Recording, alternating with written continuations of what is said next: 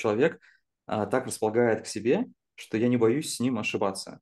Вот мне, кстати, кажется, с цифровым продуктом детям не страшно ошибаться. Тебе платформа будет подбирать задания твоего уровня, где тебе будет интересно. Мне кажется, учителю просто невероятно облегчает работу. Путь учителя начинается с Яндекс учебника.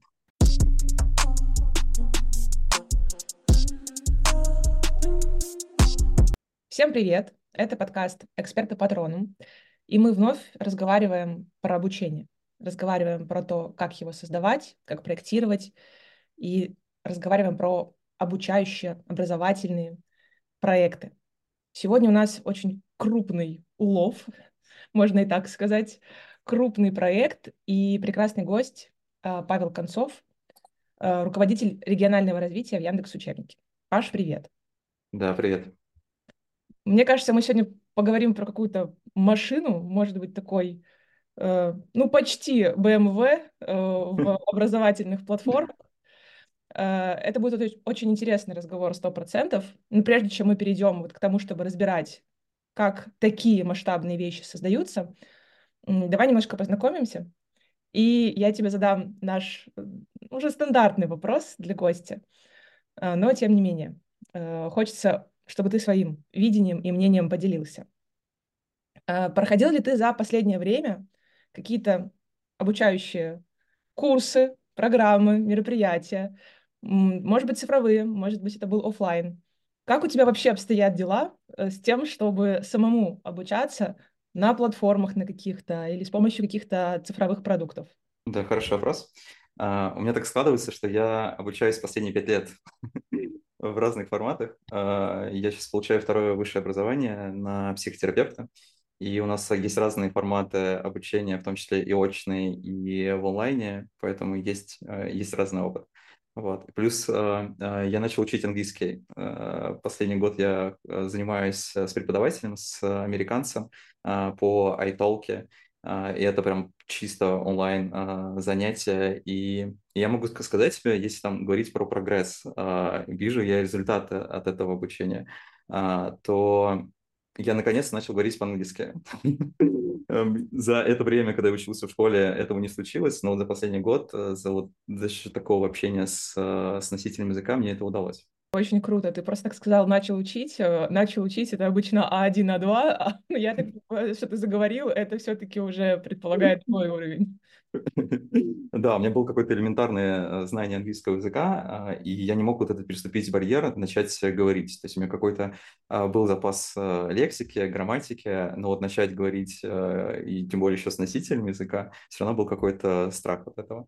Вот. Но вот я не увидел, знаешь, барьера, вот отличия офлайн занятий от онлайн занятий. То есть тут отличий даже не было.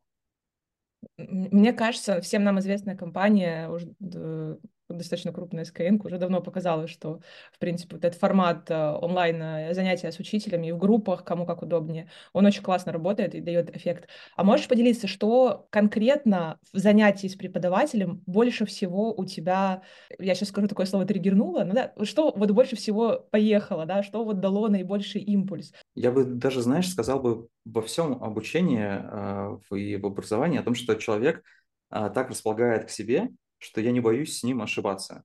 Ну, то есть э, я могу что-то неправильно сказать и э, не получаю какой-то гневный ответ о том, что я что-то там неправильно сказал, что-то я неправильно сделал.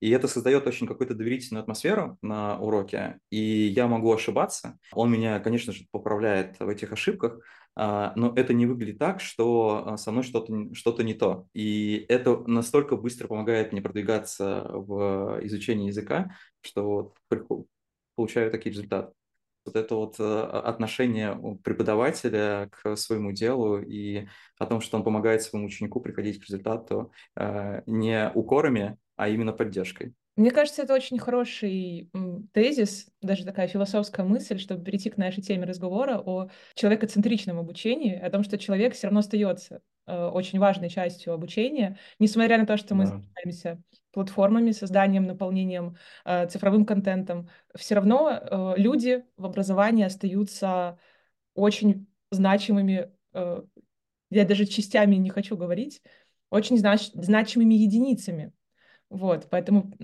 классный ответ, спасибо. Вот я всегда, э, мне интересно работает ли у людей, которые занимаются в образовании, именно асинхронное обучение. Вот. Всегда интересно, когда люди делятся этим опытом. Но ты тоже про синхрон говоришь, это такая уже моя мини-тенденция.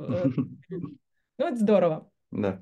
Давай начнем с того вопроса. Вот как, на твой взгляд, сейчас происходит вообще этот запрос на цифровизацию в регионах? Он идет сверху, снизу или вообще как-то по-своему уже сейчас живет? А, я, наверное, расскажу немножко о, о проектах, которые мы реализуем. Тогда будет понятно, как этот запрос э, строится. Наверное, там в течение нашего сегодня подкаста я буду часто отсылаться на них.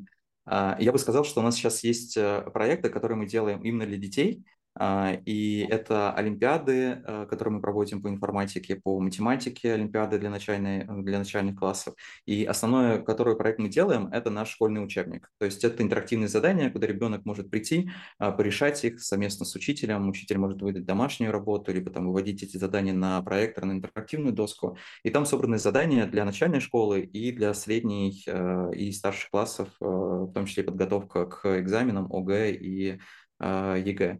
И а, есть проекты, которые мы делаем именно для учителей. Основной проект в этом году, который мы запустили, это кадровый резерв для учителей информатики. То есть это некая такая программа развития а, учителей, куда учитель может а, прийти, а, выбрать для себя а, траекторию обучения, подобрать программы, курсы повышения квалификации, там уже заниматься. В том числе мы реализуем проекты, а, участвуем в проектах, которые реализуются на федеральном уровни. Это и код будущего, где дети могут прийти и бесплатно получить э, ну, не профессию, а обучиться именно программированию и более углубленно так, изучить информатику. И второе – это в том числе урок цифры, э, где э, дети могут вообще поразбираться, что же такое за IT-специальность, что такое тех, и более так понять, как работают IT-компании. И вот если отвечать на твой вопрос уже, откуда приходит запрос, кажется, он с разных сторон может прийти. А, он может прийти как из федерального уровня, а, о тех проектах, которые я говорил, код будущего, урок цифры, который реализуется для детей. Но я бы сейчас сказал, что а, учителя информатики и дети, они сами могут формировать этот запрос на обучение и на те проекты, которые им необходимы. Почему? Потому что если пару лет назад мы запустили только курсы повышения квалификации для учителей, то в этом году это уже такая развилась программа, в которой учителя могут в течение учебного года повышать свою квалификацию и брать уже свою индивидуальную траекторию. И мы бы не сделали такую программу, если бы а, учителя а, не приходили к нам с обратной связью, не говорили, что им нужна помощь и поддержка в том, чтобы получить какую-то квалификацию, повысить свое, а, дополнительных проектах поучаствовать. И у них есть у самих это желание участвовать в этих проектах. И если брать еще, например, уровень ребенка, то э, дети тоже очень активно принимают участие а, в проектах, которые мы создаем для них, и тоже помогают нам создавать новые проекты. А, например, э, когда мы задались вопросом, как э, обучать искусственный интеллект и создавать э, платформу для подготовки к экзаменам, а, мы организовали для детей а, проект, который назвали «Ошибка, ошибка кода», и дети приходили решать задания. И здесь знаешь, что самое удивительное? Мы просили их делать э, неправильно, решать задания для того, чтобы обучить э, как раз нашу платформу. И э, большое количество детей очень увлеклись тем, что они могут как-то помочь э, нам в разработке этой платформы, и большое количество детей пришло в этом поучаствовать. Поэтому разный уровень э, сейчас э, запроса э, и к нашей компании, и я думаю, что к остальным тоже. То есть в целом мы занимаемся популяризацией таких проектов, и здесь вот что хочется понять. Наверняка есть те, кто не знают, будет здорово, что они узнают, например, из нашего подкаста про возможности. Но в целом, вот давай представим среднестатистического учителя из любого регионального города, Э, и он э, там что-то услышал, да, про, про проект, что есть такая возможность. Зашел на платформу, что-то посмотрел. Как, э, вот ты просто говоришь, что очень, да, запрос может идти в том числе от учителей. Есть какой-то, я не знаю, э, регламент, какие-то вот понятные шаги, которые учитель может предложить. Э, я поняла, что для учеников в целом их нужно организовывать. Понятно, что вы делаете для них проект, они проявляют участие, но с детьми чуть-чуть попроще, чем с учителями. Mm-hmm. Им еще можно э, дать возможность себя проявить. Да? Учителя уже все-таки они имеют свою методику, свой опыт. Они немножко, как мне кажется, периодически скептично относятся вот к таким а, новым цифровым продуктам. Есть те, кто очень классно их встраивают, но в целом есть э, и скепсис. Вот как вы, э, как учитель, обычный среднестатистический, может поучаствовать в, не буду говорить слово популяризации, но как учитель может поучаствовать в развитии вашего проекта и понять, допустим, для себя его ценность? Да, хороший вопрос. А, все довольно просто. А, путь учителя начинается с Яндекс учебника. А, он может пройти регистрацию в Яндекс учебнике и там уже увидеть всю информацию о проекте, в основном проекте, в котором он может принять участие, это кадры резерв. А, и там как раз у него такой, знаешь, расписан таймлайн а, в течение учебного года, а, какие будут активности и какие он награды может получить за участие в этой активности. То есть у нас здесь такой момент участия кадрового резерва, по сути, это возможность для учителя именно повышать свои компетенции и навыки. То есть мы стараемся сделать такой проект, который будет интересен учителям, чтобы не только они там получили знания, но и простить их работу. А, мы часто, когда создавали этот проект и там уже на протяжении долгого времени, слышим от учителя, что у него а, нет свободного времени. То есть у него а, много времени занимают какие-то рутинные задачи, это проверка рабочих тетрадей, подготовка к уроку, особенно если это какой-то молодой педагог, который в школу приходит. И много времени занимает, что выстраивать какую-то индивидуальную траекторию для ребенка, подбирать индивидуальные задания и так далее. Вот мы стараемся упростить время на подготовку к уроку для учителя, даем ему готовые как раз уроки, которые полностью соответствуют образовательным стандартам. Ему не нужно думать о том, где взять там, Э, тема, например, следующего урока – это устройство компьютера, ему не нужно думать, где же взять э, презентацию к этому уроку. Он может открыть Яндекс Учебник, найти эту презентацию, вывести ее на интерактивную доску, на проектор и уже провести интересный э, урок. И после этого еще задать домашнее задание ребенку на платформе. И э, далее он находит для себя, учитель находит для себя инструменты, которые ему позволяют эту квалификацию в том числе повышать. Ну, например, в течение учебного года он может пройти э, курсы повышения квалификации, он может а, поучаствовать в образовательном конкурсе э, и там разработать свой проект, а, реальный проект, который он потом может э, на уровне региона либо на уровне всей страны реализовать. И мы победителям этих образовательных э, конкурсов, образовательных проектов, которые занимают ведущие места, мы даем денежные премии. Там вот в этом году это 50 тысяч рублей на реализацию этого проекта. И учитель сам определяет. Вот я, например, а, учитель там где-нибудь из крупного региона, я понимаю, что мне, кажется, курс э, по Python не нужен, потому что я там 10 лет, например, преподаю э, по этой программе. А вот, например, курс по нейросетям, что-то новенькое такое, и мне интересно его пройти. Поэтому он выбирает для себя сам. Вот, например, этот курс может зайти на платформу и пройти, и, соответственно, получить удостоверение о повышении квалификации.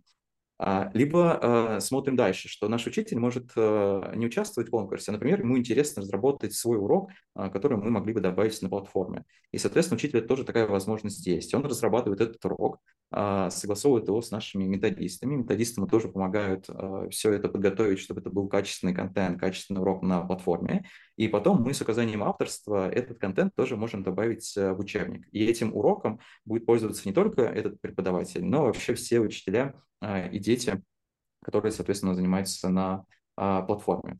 И основное, что мы делаем там в конце, мы хотим в этом году привести вообще учителей информатики. Это порядка 150 человек из регионов, которые к нам приедут в московский офис, и где мы проведем очную стажировку для педагогов и для региональных координаторов.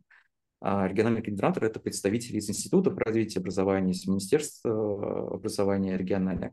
И вот в течение трех дней мы хотим для педагогов показать, а как вообще устроена работа в Яндексе, а, чтобы они пообщались с экспертами, с разработчиками из Яндекса и а, поучаствовали в мастер-классах, и уже потом а, в конце этого мероприятия провести такую стратегическую сессию, где они смогут поделиться обратной связью и рассказать, а что мы можем еще сделать для них, чем мы можем быть для полезны, например, в следующем году. И тогда на основании их идей мы сможем уже разрабатывать новые проекты и продукты.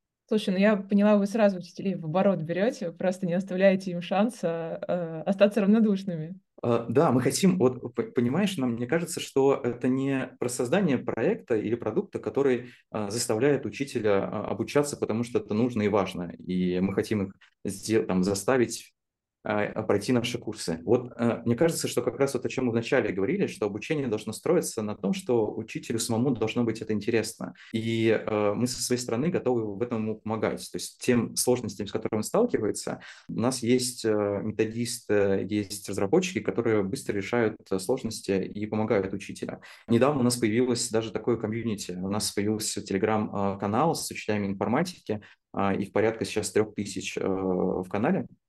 И э, удивительно, что учителя начинают помогать с, э, друг другу сами. А, что уже э, не от нас нужна какая-то там помощь и поддержка, а если возникает какой-то вопрос, в том числе с нашим проектом, находятся учителя, которые готовы делиться своим опытом. И там создается такое удивительное комьюнити, что учителя а, делятся своими наработками по уроку, а, как работать с а, учениками, и какими-то делятся своими новостями, обсуждают а, тренды в IT, по информатике. И это такое интересно очень наблюдать за этим комьюнити, которое создается.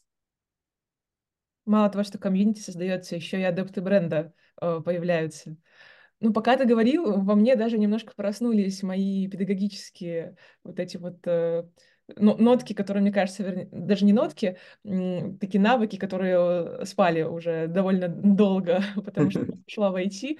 Мне прям захотелось э, пойти и тоже какой-нибудь урок придумать, э, потому что э, у нас информатика была достаточно, ну, такая понятная, простая. Мои самые любимые задания были вот эти с капустой, козой и волком, которых нужно перевести с одного берега на другой, и чтобы никто никого там не съел. Вот, это, в принципе, вот моя база, которая оставалась со школы. Я вот именно сейчас про школьное образование. Uh-huh. Вот, но поскольку мой профиль русская литература, я помню, что когда у нас была методическая практика в ВУЗе, я придумывала всякие задания, типа сделать профиль ВК Пушкину, э, какие-то, в общем, использовала тоже такие интересные э, именно уже решения э, в интернете, да, в том числе, для того, чтобы можно было не только вот что книга и все, больше никуда мы не двигаем. Да. Да. Да. Просто вот, расширяет э, действительно э, использование разных инструментов, расширяет вообще понимание предмета. Это, мне кажется, очень крутая штука, которая в обучении работает ну, на 200%. Да, вот нам хочется и быть помощником для учителя, потому что а, печатный учебник – это очень классно и круто его использовать на уроках, а, а онлайн-платформы, они могут стать дополнением, потому что, например, вот сейчас э, довольно популярной стала информация там, а, с нейросетями, да, связано все, что связано с нейросетками, и а, чтобы добавить эту информацию в учебник, должно пройти, ну, я думаю, что пару лет, что это надо написать, это надо издать, это надо согласовать э, с Министерством просвещения выпуск такого учебника, и потом этот учебник появится у детей, по которому учителя смогут э, обучать. И мы понимаем, что если пройдет пару лет, то а, то, что сейчас будет писаться про нейросети, а, через год это уже будет, да, через пару месяцев это может быть уже не актуальным. Поэтому мы можем, например, в учебнике свой контент обновлять а, очень быстро, и если, если выходит какая-то новая редакция даже образовательных стандартов, мы это быстро можем поправить у себя в учебнике. Слушай, ну помимо э, очень вдохновляющей, на самом деле, просветительской функции, э, которой вы занимаетесь, и мне очень понравилось, как ты сказала про помощников, да, быть помощниками учителей, потому что я тоже ну, очень бережно, с любовью отношусь к воспоминаниям о своих школьных учителях, как они, э, какой труд они вообще проделывают, невероятно. Yeah. И я, как вначале сказала, что для меня э, человек остается да, в образовании все равно э, приоритетным. Мне очень нравится этот tone of voice в целом.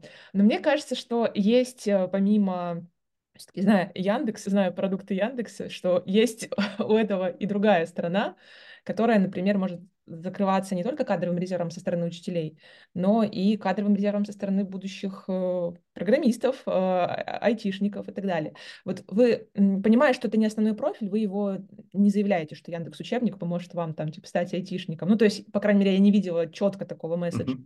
Но в целом вот эту мысль вы держите в уме? Поделись, вот как, э, какие еще задачи, помимо просветительской, которая, безусловно, повторюсь, классная, да, э, вы решаете этим продуктом? Есть ли еще что-то? Угу.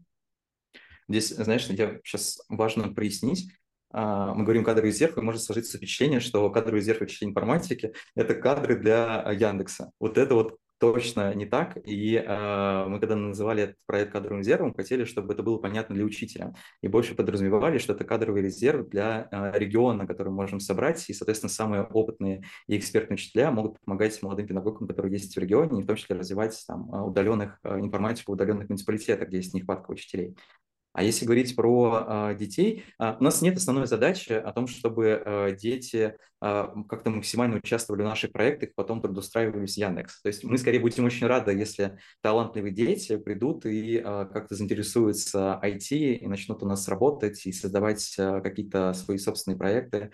И у нас даже есть возможность да, для этого, что все-таки школьный учебник, о котором мы сейчас говорим, про Яндекс учебник, а, это а, дети, где они могут заниматься по школьной информатике. Потом, потом дети могут приходить э, и а, продолжать обучение в Яндекс лицее, и там более углубленные программы для детей по программированию на один год, на несколько лет, в том числе и в онлайне дети могут обучаться.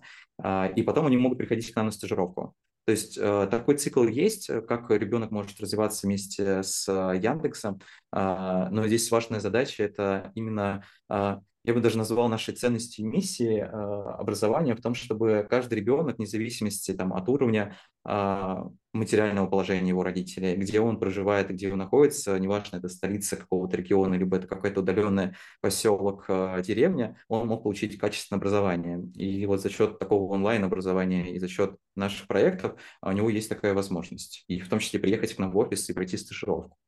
Да, тут я с тобой соглашусь в том, что вот в этой миссии есть еще очень классный, мне кажется, такой постфакт, наверное, уже, то, что сейчас в любой сфере, ну, практически в любой, а, все-таки существуют digital-продукты рано или поздно компании, крупные государства выходят на то, что процессы можно автоматизировать, а, digital-продукты позволяют привлекать большее количество целевой аудитории, которая пользуется там продуктом или услугой. Они позволяют действительно ну, затрагивать массы целые. Это показывают и какие-то платформы, такие типа, не знаю, э, ну, того же ВК, да, что вот mm-hmm. есть платформа, и сколько там и комьюнити, и, ну, то есть как это работает, Э, через привлечение большого количества людей. То есть мне кажется, что где-то учебник вот примерно про то же может быть. То есть у вас есть комьюнити, у вас есть большое количество школьников, которые подключаются к этому процессу. Они понимают, знают и растут в том, что такое цифровой продукт. И они потом это могут переносить на другие а, отрасли, на ту же медицину, на те же банки, и вообще в промышленность, и там давать результат уже через цифровой продукт. То есть мне кажется, что вот еще такая, может быть, э, такое следствие того, что с ну, со старшего там, и среднего школьного возраста ученик взаимодействует очень активно с таким продуктом. Вот. Но я все равно э, вижу тенденцию Яндекса к тому, чтобы создавать некоторый... У нас э, в каком-то из выпусков был, была шутка про то, что э, скоро будут ну, такие большие компании, да, которые уже имеют свой вес определенный на рынке, Э, там уже будет э, от детского сада э, до уже корпоративного обучения. Вот примерно такая. То есть ты рождаешься, и ты сразу же попадаешь в какую-то воронку, ну вот в образовательную. Условно говоря, с Ясли, Яндекс Ясли, я не знаю, есть, есть ли у вас такая там, ну, история. Ну, дошкольное образование тоже очень большая сфера, да, которую можно использовать. Но мне кажется, что в этом есть на самом деле какая-то задумка определенная.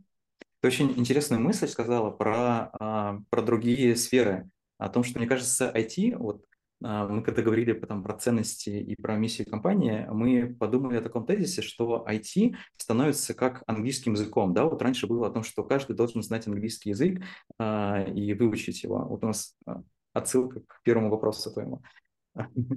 про изучение английского языка. И кажется, что IT – это тоже некая база, которую ребенок может получать, и не обязательно приходить работать в IT-компанию.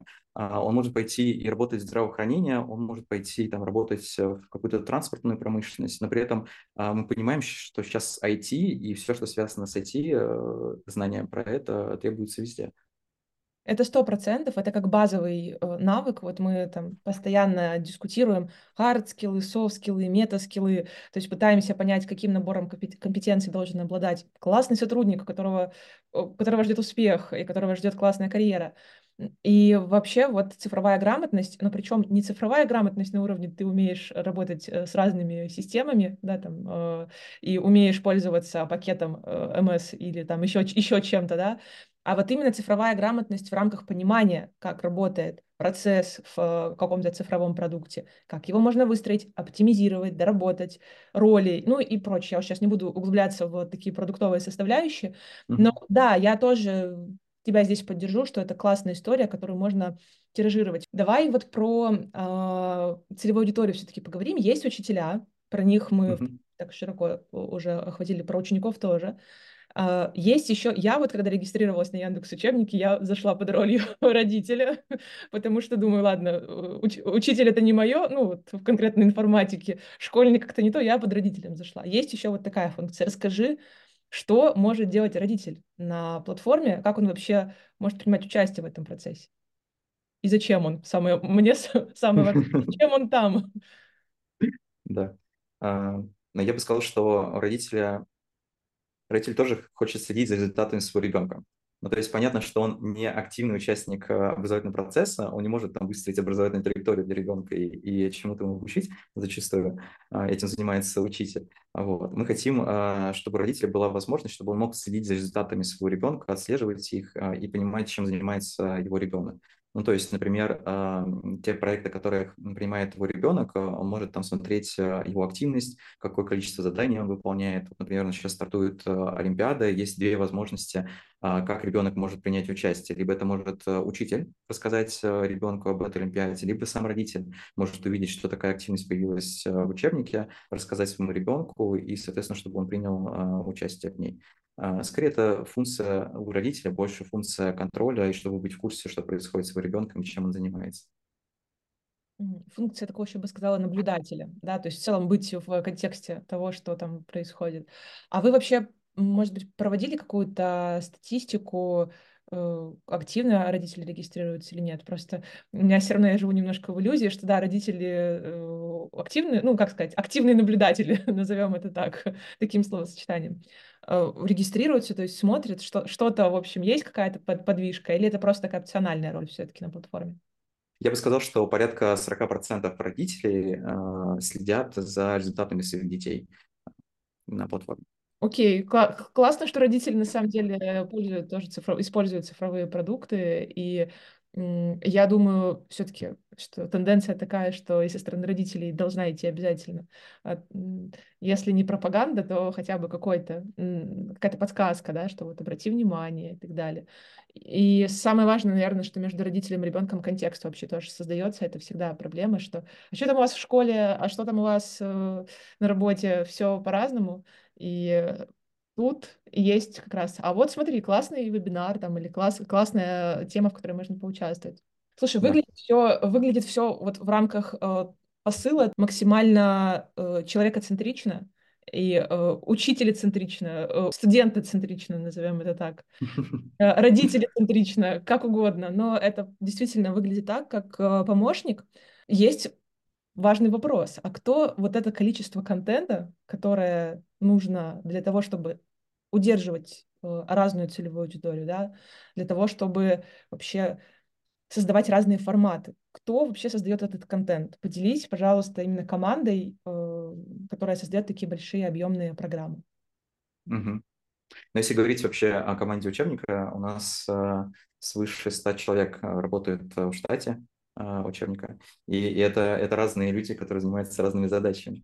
А, есть э, команды, которые занимаются именно разработкой, это наши методисты, а, это и ребята с педагогическим образованием, которые работают в школе, есть ребята, которые продолжают работать в школе а, учителями информатики и занимаются разработкой контента у нас в учебнике. И сейчас в основном у нас контент уже полностью покрыт. Да? У нас есть задания для начальной школы с 1 по 4 класс по математике, русскому, окружающему миру, и, соответственно, там довольно редко обновляются задания, и учитель может в течение учебного года в этих классах использовать тот контент, который уже есть. А в информатике мы тоже сейчас доработали а, контент для 5, 7, 8, 9 класса, и учителя тоже могут его использовать, он соответствует всем стандартам. И сейчас э, команда больше занята на разработке новых э, проектов. Э, вот мы сейчас в этом учебном году запустили платформу по подготовке к ЕГЭ по информатике, и, соответственно, мы в том числе привлекаем, а, например, для подготовки этой платформы мы брали задания а, из ФИПИ, где собран большой банк заданий, а, и в том числе используем в нашей платформе. Вот. Есть у нас э, непосредственно разработчики, которые занимаются функционалом платформы и смотрят, чтобы все работало э, так, как надо. И есть э, штат э, дизайнеров, э, которые делают нам красивые иллюстрации, картинки э, и делают так, чтобы все э, красиво на платформе отображалось больше интересует про именно методическую, наверное, часть, потому что с разработкой и дизайном и иллюстрациями, думаю, тут вообще вопросов э, никаких нет. Выглядит все, правда, очень приятно э, с точки зрения того, как должен именно цифровой продукт выглядеть. А вот именно про контент. Ты сказала, что есть, как я понимаю, методисты, да, которые, то есть, ну, часть учителей делает контент, и есть да. профессиональные методисты, которые уже занимаются там выстраиванием, э, доработкой уроков. А, э, я правильно понимаю, что какая-то часть контента, она все равно постоянно актуализируется, дополняется и обрабатывается вот именно этими методистами? Да, все так.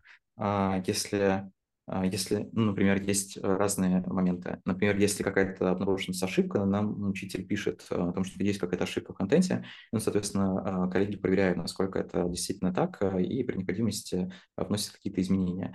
А, когда у нас разрабатываются какие-то новые а, проекты для детей, для учеников, а, это тоже занимаются, соответственно, наши методисты разработкой, и здесь мы стараемся, прежде чем этот контент будет доступен всем пользователям, мы стараемся его как-то проверить, насколько он действительно адаптирован для детей, и запускаем такую группу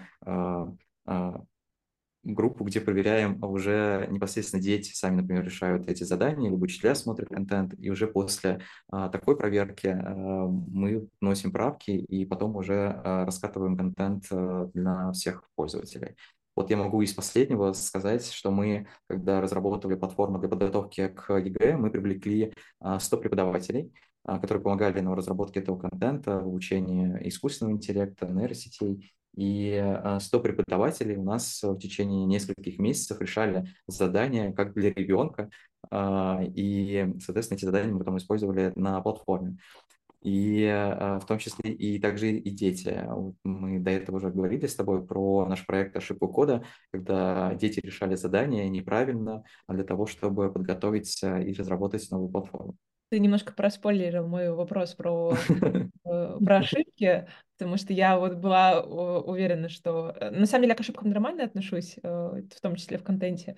Просто я вот очень хотела тебе задать вопрос. Наверняка такой объем не может разрабатываться без ошибки какой-нибудь фактической.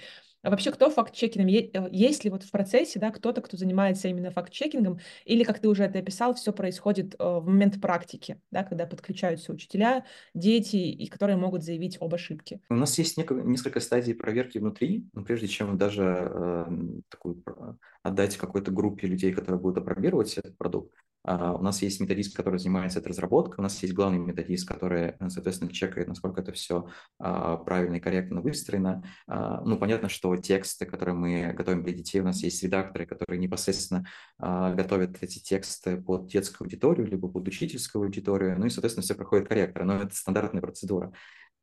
И потом, когда учителя начинают использовать уже контент э, массово, да, могут встречаться какие-то единичные ошибки или там, встречаться какие-то опечатки. Мы совершенно нормально это реагируем и благодарим учителей, что они неравнодушны и пишут вообще об этом, и помогают делать э, контент более лучше. Даже учителя, например, когда они смотрят какие-то задания и провели, например, несколько уроков и понимают, что вот, ну, вот в этом уроке лучше всего ребенку ребенку объяснить эту тему немножко по-другому. Мы тоже рады, когда учителя об этом нам пишут, потому что мы готовы э, менять этот контент и подстраиваться, как учителю будет удобно. А с момента запуска платформы как-то модернизировалась разработка контента или сам контент? Вот что поменялось из того, что условно вы набрали штат команды, да, там методисты, дизайнеры, разработчики, и вот сейчас? Да, изменения были. А, ну, в общем, вначале это был просто интерактивные задания, которые у нас появились в учебнике, а, где все как-то передвигалось, двигалось, где ребенок мог э, с ним а, покоммуницировать. Вот.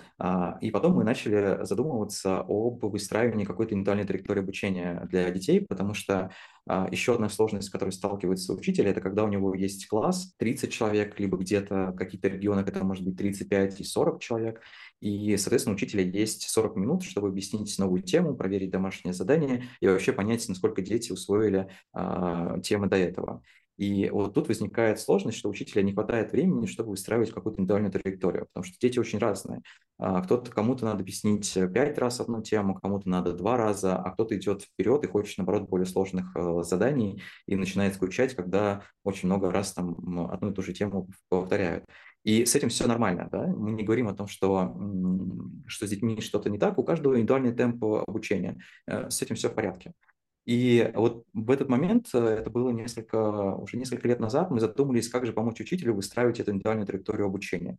И мы совместно с Высшей школой экономики есть образовательные стандарты у каждого, соответственно, класса по каждому предмету, чему должен научиться ребенок. И вот эти вот образовательные стандарты вместе с Высшей школой экономики мы разложили на навыки и умения, которыми должен научиться а, ребенок. То есть это не просто там складывать столбик, а чему же должен знать ребенок до того, чтобы приступить к сложению столбика.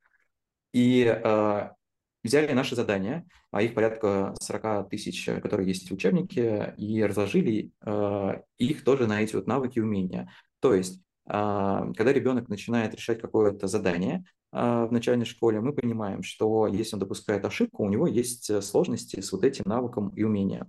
И мы научились выстраивать, э, назовем это, такую индивидуальную территорию обучения для ребенка.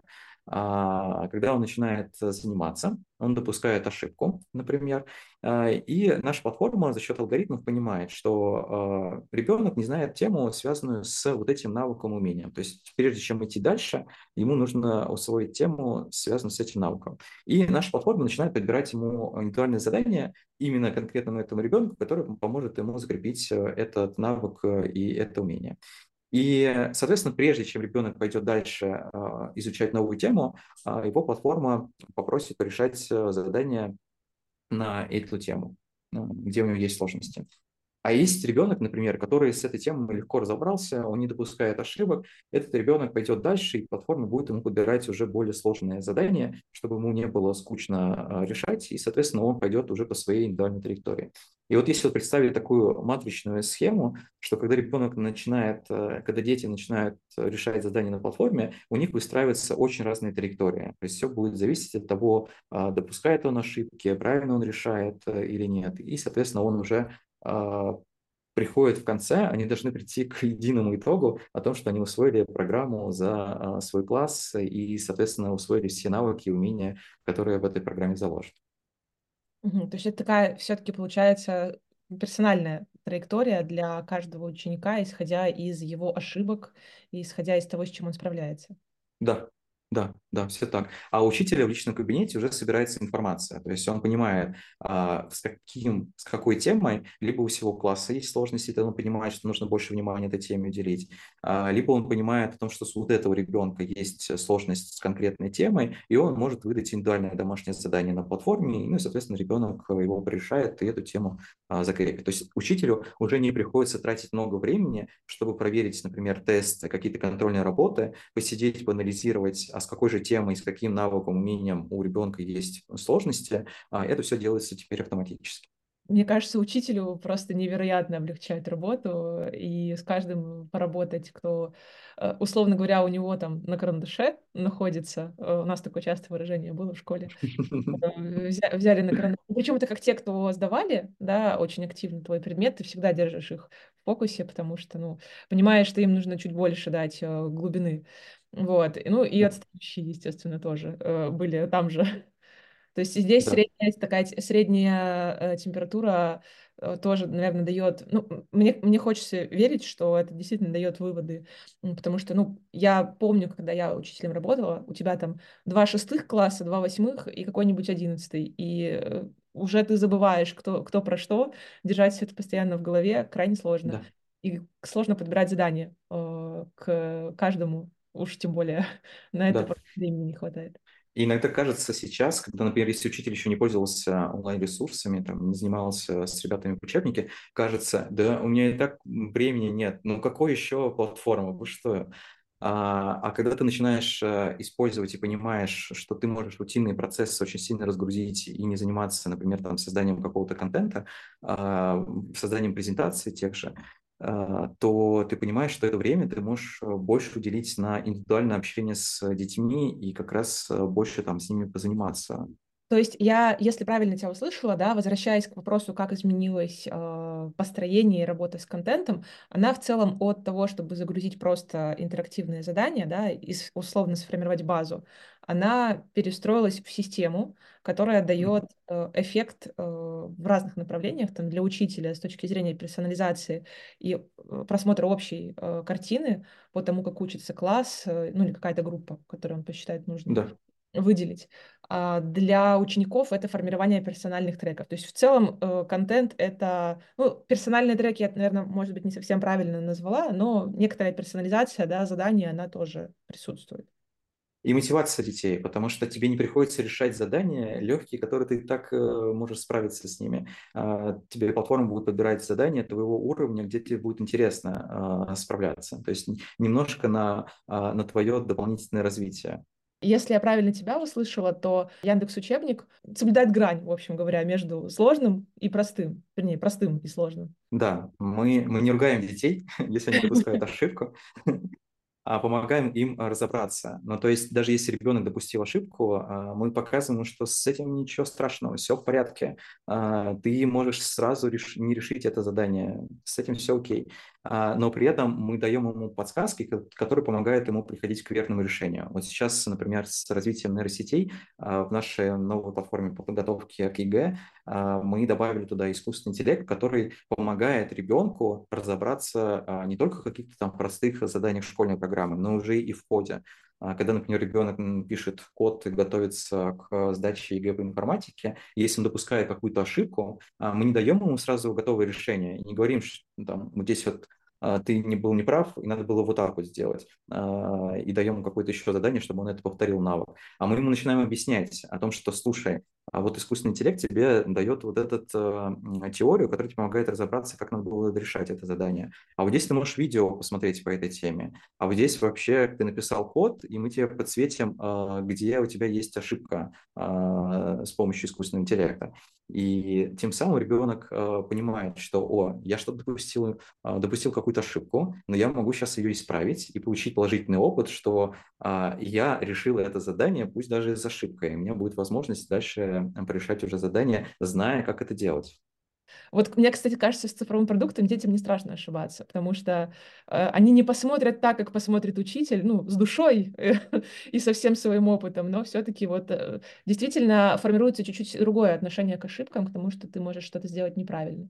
Это... Я думаю, знаешь, это для учителя тоже важно. Ну, то есть, когда учитель приходит на курс повышения квалификации, а, тоже складывается образ, что учитель должен знать все, и тогда он попадает в состояние э, такого необучения.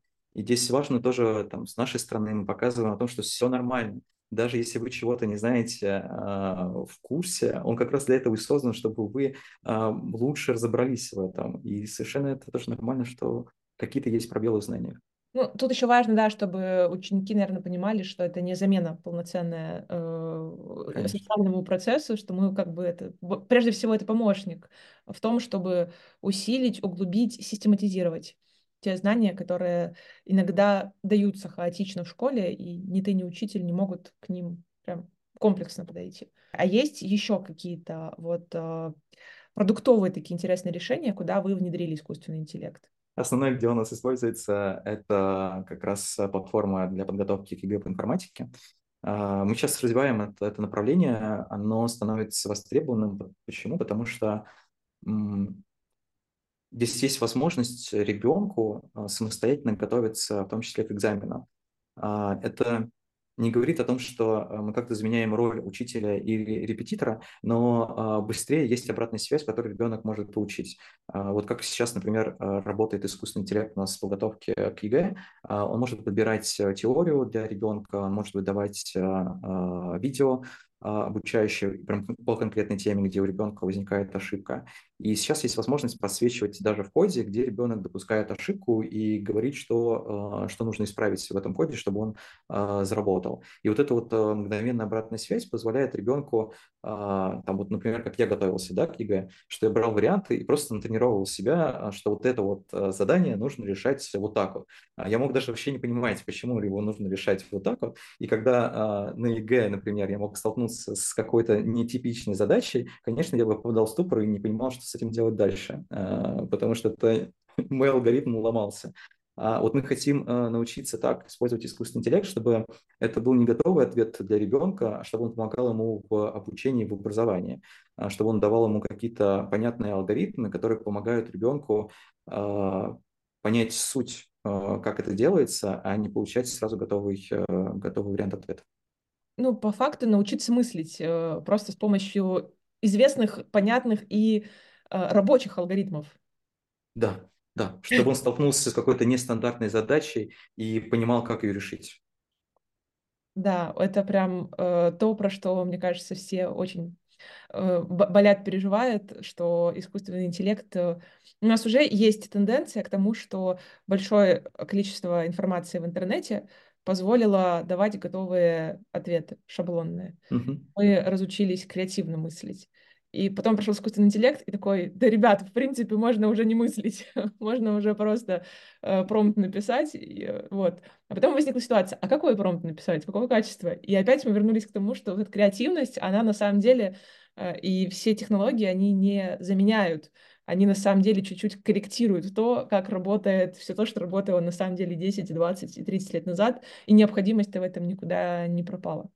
Да. Вот. Вообще звучит э, классно в рамках подготовки. Мне очень интересно следить за тем, как э, в техе используется э, искусственный интеллект. Завидую специальностям таким техническим, э, математическим, потому что в гуманитарном это все немножечко не так. Когда тебя просят э, разобрать какой-нибудь образ персонажа, да, конечно, там можно э, найти стандартные ответы, что хотел сказать автор, но вот гуманитарные науки по-прежнему не всегда классно соединяются с искусственным интеллектом, поэтому завидую молча математике, информатике и тому, что действительно там в той, в том же, в той же работе программиста есть вот возможности подсветить, вот здесь надо не так, а вот так потому что не, не, не везде это очень круто работает. Здесь, здесь, знаешь, важный вопрос. А, мы часто общаемся с учителями, в том числе на конференциях, и они говорят про, про свои опасения, а, о том, что искусственный интеллект – это все-таки про а, то, что ты не контролируешь ту информацию, которую он выдает. Ей веришь этой информации, ты ее воспринимаешь да. как факт.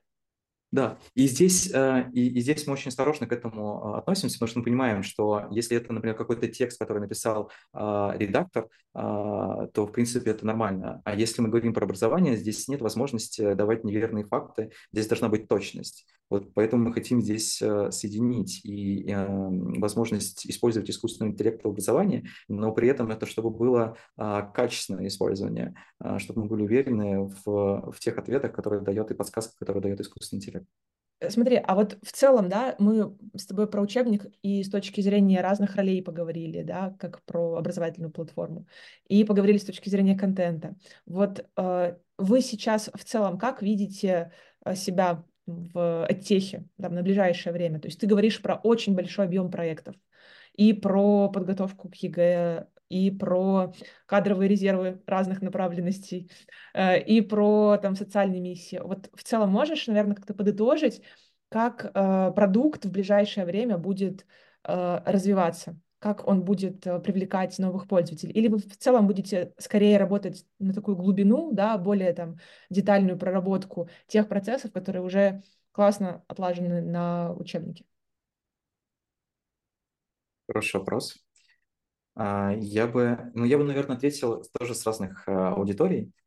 что вот если говорить про учителей, нам хотелось бы, чтобы чтобы мы могли дотянуться до каждого учителя, который у нас есть в стране, и помогли как раз ликвидировать вот эту вот нехватку учителей, потому что а, основная сложность, которую мы сейчас еще наблюдаем, которую говорят э, в том числе учителя и в регионах, а, о том, что учителя информатики а, сейчас работают, большинство, многие работают по совместительству. Есть учитель информатики, который преподает, например, математику и работает учитель информатики, но есть примеры, когда учитель вообще не профильного предмета а, например, биологии, географии, и он в том числе преподает э, информатику. Вот нам хотелось помочь, э, продолжать помогать таким педагогам, а, чтобы они могли а, повышать свою квалификацию, использовать какие-то актуальные инструменты преподавания, и в том числе брать просто готовые уроки, методички и использовать их на своем, своем уроке. И вот мы в следующем году планируем развивать э, программу по кадровому резерву, вот этого профессионального развития для педагогов.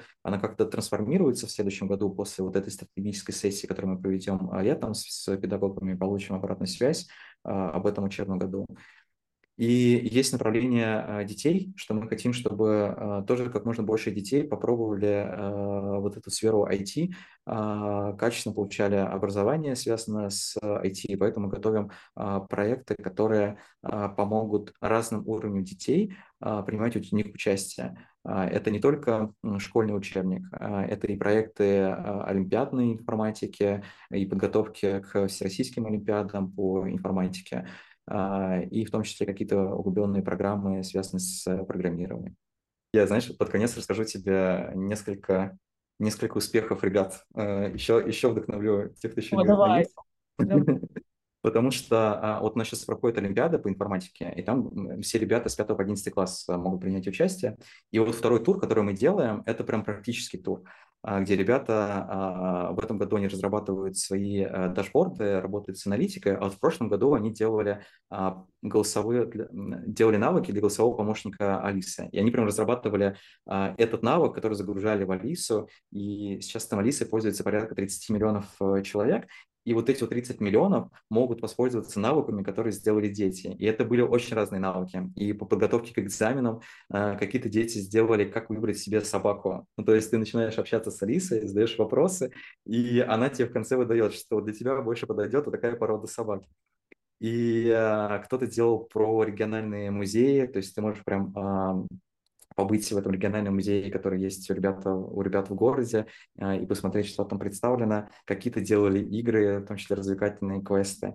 И э, двое ребят Uh, у нас тоже принимали участие в этой Олимпиаде, это было два года назад, они заняли, ну, какие-то там места, где-то 50 либо 60 место во втором туре, и, представляешь, они не остановились на этом, и каждый год э, Алиса проводит, э, проводит такую премию, где награждает лучших разработчиков, лучших навыков. И эти ребята после завершения Олимпиады, они продолжили развивать свой навык, и они победили в, в этой премии, которую проводила Алиса, и получили денежное вознаграждение. Э, парням по 12-13 лет они получили там по 100-150 тысяч рублей, участвуя в этой премии. Я думаю, что это очень такой классный заряжающий э, факт, и все ребята могут принять участие, в том числе в этой Олимпиаде. Классный опыт. Я бы здесь, наверное, два вывода сделала с точки зрения тех, кто еще сомневается э, из там, примкнуть или не примкнуть, э, или хотя бы зарегистрироваться просто в Яндекс учебнике. Я думаю, все, все мы уже доказали и объяснили. А с точки зрения тех, кто занимается созданием э, цифровых э, обучающих образовательных площадок, платформ, мне кажется, тоже опыт очень интересный, когда ты через образование привлекаешь э, в свой продукт, во-первых, новый взгляд, э, привлекаешь какие-то новые идеи, и, ну, вот в чем еще класс, э, в чем преимущество вот такого зонтичного бренда, да, вот э, то, то, что я тебе говорила про HR-резерв, про кадровый резерв для Яндекса, да, что, видишь, результаты классного продукта Яндекс Учебник пошли в итоге дальше в другой продукт. Это тоже очень правильная мысль, вот эта экосистема продукта. Но я к тому, даже тут не конкретно про Яндекс, это правда хороший ход, вот я по-другому не могу сказать. Это классная история, классный кейс. Я здесь в целом для тех, кто занимается тем, что дорабатывает, улучшает свои обучающие образовательные платформы, вот использовать образование как э, стартовую площадку для идей, мыслей, бэклога, всего чего угодно, Это, мне кажется, мысль, которой, ну, которая еще стрельнет у нас, по крайней мере, вот в российском техе. Есть уже хакатоны, есть классные э, кейсы, и вот ваш в том числе, относительно того, что э, как формируется вообще продукт, как он дорабатывается. Но мне кажется, еще не все. Не все, во-первых, не все попробовали, и не все еще поучаствовали в этом. Поэтому да. спасибо тебе за этот, э, во-первых, опыт для вдохновения, для того, чтобы люди не, не боялись пробовать. Это тоже очень важно, чтобы дети... Ну, потому что можно в 12-13 лет вот сделать крутой продукт для Яндекс Алисы. Это не может не вдохновлять. И спасибо тебе, конечно же, за беседу, за нашу, и за рассказ об этом продукте. Я, как человек, который все равно в регионе живет, я прям буду всем учителям, отправлю, может быть, даже своему школьному учителю. Поэтому спасибо тебе, что поделился внутрянкой тем, как вы создаете большой объем контента и как развиваете свой продукт. Спасибо, взаимно. Спасибо за такой интересный разговор. А, это был подкаст «Эксперта Патроном». Всем пока. Регистрируйтесь на Яндекс Учебники. Пока-пока.